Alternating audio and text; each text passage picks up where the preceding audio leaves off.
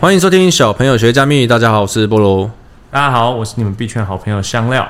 哎，香料，你前几次来自我们从币圈进入熊市以来，都比较在讲一些像你们这些在圈子已经很久的啊，比较懂的啊，为什么还可以呃持续的相信这件事情？跟你们都看什么东西嘛？这次我想要来聊聊，因为币圈我们也聊过嘛，它衍生出了不只是比特币、以太币，还有很多像 NFT 啊，或者是 GameFi 啊，或者玩游戏可以赚钱这种等等的。像这种很熊市的时候，是不是这些东西全部都是一起跟着变超冷的？现在全部都超冷的，就是因为熊市以来，我我想所有的那个关注度都已经下降了嘛，对吧？就是只要跟虚拟货币扯上关系，现在全部都是超冷清的嘛，很冷清，很冷清，非常冷清。因为像之前是很红极一时 NFT 嘛，那感觉好像有些 NFT 就算没有跌价，它的因为以太币已经跌很多了，没错，所以整个好像价值也跟以前不一样。对，我今天其实是私心，我想要来问香料的是，我们之前有一集有聊到这个，对，可以走路赚钱的，没错，这个 GameFi。叫 Stepen 嘛，S T E P N，对，Stepen，它是其中一个玩游戏可以赚钱的。像现在我们以观看币圈所有的 GameFi 来讲，是全部都不好吗？全部都不好，没有说，例如说哪些项目特别强？没有，完全没有，全部都很惨，全部都很惨。因为其实很多的像之前什么 Mana，就是那个 Decentraland 什么，其实他们的那个 DAU 就日活跃用户也都很低。所以他当初就是在市场很疯狂的时候疯狂吹捧，然后，然后就是很大量的钱进去的时候，它市值都撑得太高了。哦，就泡沫，泡沫。因为我之前自己玩，我之前我后来有去买鞋子嘛，嗯，我想说这种，因为对我来说我就蛮矛盾的，这种东西我知道它的价格会涨会跌，所以我也很不知道什么时候该进去，所以我就特别等 Stephen 的鞋子那时候。好像从 Solana 一百多跌到六十块的时候，我想说，哎，现在变便宜了，我应该可以买双鞋，顺便帮我女朋友买一双，一起来玩一下。可是有点贵，但我想说，啊，这个可是跟之前人家推我的时候便宜很多了，我来玩一下。结果没想到又腰斩，就是你 以为已经抄底了，没想到还有更低的。对，我以为自从我比较了解股市怎么运作以后，我再也不会接到了，没想到我直接来币圈的。游戏接到 你，你直接就是韭菜被割了这样。对啊，直接被割。我以为是可能像我这种不懂的才被割，可是我听说你的你的合伙人好像也是，是不是？我有一个朋友，他最最高的时候也，他说他手上也买了三十几个他们的鞋子，三十几双，那时候一双可能也是四五万台币。对，哇，他买很多哎、欸，但是他现在他后来也卖掉不少，但是他现在还很多，然后所以就变变得便宜，然后大家又开始说，哎、欸，那我们也来玩一下。这个这个 STEPN 好了，然后说：“哎，我这里有鞋子，maybe 我可以送你啊。”可是像你们币圈已经很懂这一块的，他也没有料到会会这样子跌，是不是？说真的，就是是的，是的，因为熊市来临，有时候你也是突然黑天鹅事件很多加在一起。那不然我们今天就来聊聊这个之前一度很火的这个走路赚钱的这个这个鞋子的游戏啊，它一开始到底为什么会？说要说跌落神坛嘛，因为它是很红嘛，后来怎么会怎么好像会崩成这样子的？对，我觉得这个 Stepen 这个项目很有趣哦，就是其实它真的是红极一时，它它真的是组合两块很很火的东西。当时 就是哎，运动这件事情，就是提倡运动啊，它甚至还要说什么减碳啊，然后让你的身是让人们的身那个身体健康，然后再配合上你可以运动赚钱。连我都被吸引到了，可是这最有趣的就是他当初因此吸引到最多的都是投机者们。哦，像我这种，呃，对，就是你本人，因为我想说，你走路可以赚钱，如果真的是回本赚些钱，呃，本来就会走路了嘛，本来就会跑步了嘛，那不用白不用。可是我觉得最最大的差别就是这个心态和这个产品本身。因为呃，这在 GameFi 里面的分类叫做 Move to Earn，就是移动赚钱。嗯，对。最有趣的是，大家把重点都放在了赚钱，所以它最早期的时候，因此就是吸引了非常多这种投机者们进来，想要呃赚钱。那可是这也达到一个蛮好的行销效果啊，就是大家都知道了它。哎，你走路就可以赚钱了。说对，没错，走路就可以赚钱，所以一窝蜂钱很多进去，那买它的币。那在那个当下，它的币的市值就被撑得很高。我那时候真的买的时候，就算已经我已经买腰斩的鞋子，我想说还是很贵，一双好像还要三四万。那不过可以赚钱，那就买下去好了。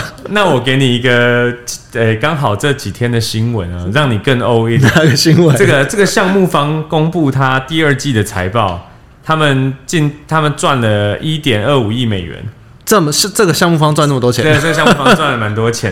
要先跟大家讲，这个鞋子我刚刚查了，剩原本我买的时候可能是三四万台币一双，现在剩一两两千的是块左右，一千八百割爆，你被割爆。可是项目方他是怎么赚那么多钱的？他透过你去 mint NFT 嘛，然后他卖呃在 mint NFT 的时候，你们在交易的时候，他都会抽手续费，然后还有他代币在交易的时候会有一些费用。所以他因此就是大家大量的交易啊等等，他就可以从中抽手续费赚钱。哇，那真的是被割爆哎，被割爆。可是小小的好消息是他有说他会拿五 percent 他赚的钱出来回购跟销毁这个 GMT 的。五 percent 有有有帮助吗？一点二五亿，大概大概他大概五 percent 大概是六十八万美金吧。其实、嗯、其实帮助非常的小啊，非常的微微微小。帮助真的非常的微小。可是之前他不是一开始中国是有什么处理方式不当还是什么之类的，才造成价格崩跌吗？他是他他主要是两件事情开始暴跌嘛。我觉得第一个当然是整个环境不好，可是不好不好的情况之下呢，就是整个所有的资产都在缩水的状况。可是他那个时候五月也宣布，五月底的时候他就宣布说，七月十五号也也快到了，七月十五号的时候停止所有中国大陆用户为他们提供服务。因为它这个，它这个游戏本身，它必须有提供 GP，它必须要获取你的 GPS 跟 IP 位置，他才知道你的跑步的速度啊等等，你才可以换奖励嘛。跟它停止之后，那代表是它未来放弃了大陆这么多用户的市场。这是被中国政府管制的目前没有明确的消息说是不是被中央施压或等等，但是因为本来在中国政府的。呃，他们对于这种数据、这种 GPS 和 IP 的数据就是特别的严格，哦，再加上他们又非常的反对虚拟货币。对啊，因为一般没事不会放弃这种大市场。对啊，它这个市场很大，尤其是它本身当初的设计，它就会很需要大量的新用户进来给，给给旧用户灌一些新血，让旧用户有办法在里面赚钱。所以就是因为中国这样一停止，就整个项目就崩盘。没错，因为它它本身的代币。它本来的结构就会比较像是一点有一点带有庞氏庞氏的概念，就是后后进者得给买的钱可以给新进呃旧的接棒了接棒接棒接棒，不是我是说新进来的人要给这个旧的用户们赚钱的那个协议。可是，在币圈的大部分的项目，尤其在现在市场很冷清的时候，应该很容易都会被诟病这些问题吧？没错，其实是，但是我觉得 STEPN 还是一个蛮有趣的项目哦，因为。他这一季公布就是有一点二五亿的美元的呃收入嘛，那他现在就是说他会用在呃招募更多更好的团队们啊，然后还有我刚刚所谓的回购他的代币，然后烧毁这件事情。那我觉得有趣的事情是，它现在就会变是面临一个很大的转型阶段，因为很多的用户过去进来是为了赚钱投机嘛。叫做 Move to 二嘛，可是我自己觉得，如果它这个时候转换的成功的话，我还是觉得这个项目长久以来是一个呃蛮蛮蛮值得研究的一个标的啊，就是他得真的留下来的是想运动的人，而不是只想赚钱的人。嗯。对，因为这集不能完全只听我抱怨我有多久被割到爆。我要问小鸟的应该是像这种很多。不管是 GameFi 还是 NFT 还是真的，我们在币圈遇到的项目都会被诟病为有可能是庞氏。那我们要怎么在这种熊市的时候去理解说这些呃项目之后还有没有机会回来？我们应该要去观察什么？哦，我觉得这件事情蛮有趣的。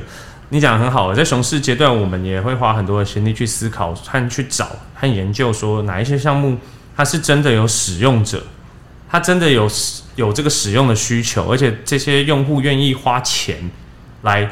买这个服务，我们以 Stephen 举例来说好了。如果你觉得这个项目应该要怎么做，你像你们这些比较懂的人才觉得，诶，它是之后还有机会的。呃，我觉得现在就是要观察它的用户到底留存下来有多少，因为当这些投机者都离开的时候，平常会有多少 DAU 在它的这个项目上面？DAU 是平均用户吗？呃，每日的活跃用户哦，就像 App 一样嘛，APP 有多少？活跃的使用人才知道它还热不热？没错，所以我我我我因为我稍微查了一下这个数据哦，我觉得蛮有趣的是，它现在的 MAU 其实从七五月份的时候是有七十万，所谓 MAU 是月活跃，这么多，到六月份就降到剩下四十七万。像现在它每日的活跃用户大约是两万。两千多人，七十万到两万，这也太惨了。没有没有，但是我后来讲的是每日的，就是月、哦、月活跃是七十万到四十七万嘛。那现在现在如果换成现在日活跃是二十呃两万多的话，那一个月大概是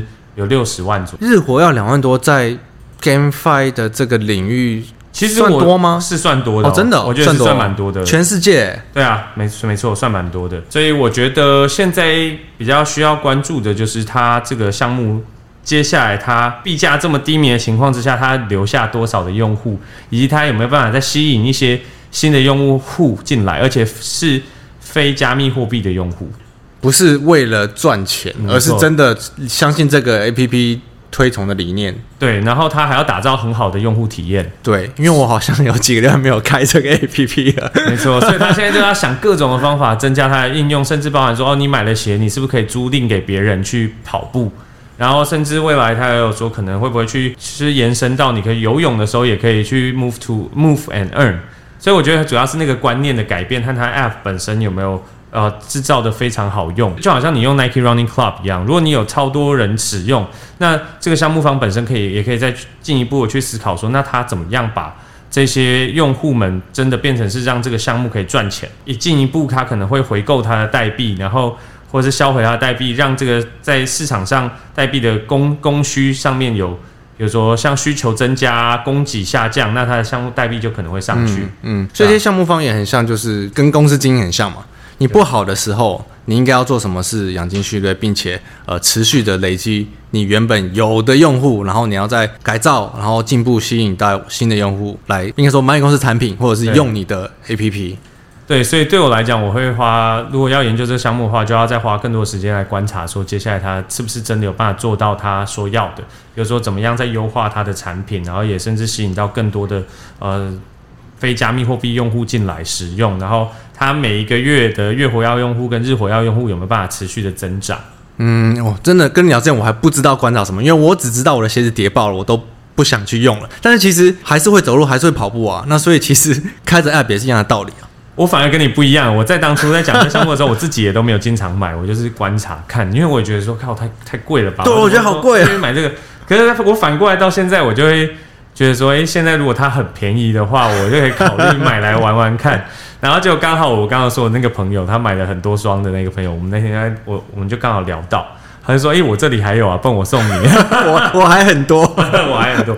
但我觉得可以，对我来讲就是一种体验嘛。对啊，因为我觉得我们其实。小朋友学加密就是比较讲一些讲我们讲一些很简单的知识，让大家多听多了解这个大家相对比较不熟悉的币圈领域，因为我们没有理解到会去听整个很专业的币圈的这种呃节目，但你听一些简单的，你多听点可以多了解。那尤其我们现在可以在币圈熊市的时候多了解一些香料他们这些比较专业的领域的人，他们在看什么，在观察什么，每天看。哪一些资讯，我觉得可以是比较我们接下来呃小半学加密讲的一个方向。没错，就是这个时候，反正就花一点时间来学习。对啊，每次听个十几分钟还好。对啊，对啊，我们其实比较不偏向爆点位啊，但是我们可以讲一些观念。对，对对。那我们看哪一些项目觉得诶蛮有趣的，可以分享。这个时候就是一个 Web 二的产品跟 Web 三产品在在互相呃在较劲的时候，对。但是现在像这种 GameFi 的东西。它最终还是要回到使用者体验本身嘛，嗯，要够多的用户。那以前这个在超级大印钞时代，所有的泡沫都一直往上叠的时候，呃，当然它就可能估值弄得很高，赚得很多。可是这个时候反而就是这些加密货币公司，如果它在当初真的积累够多能量，然后这个管理成本他还想要持续的有看到它的未来去投资进他的产品的话，我觉得这会是一个也蛮重要的。观点，嗯，好，非常谢谢香料今天帮我解答，那我们就下次再聊更多了。我是布鲁，谢谢，我是香料，拜拜，拜拜。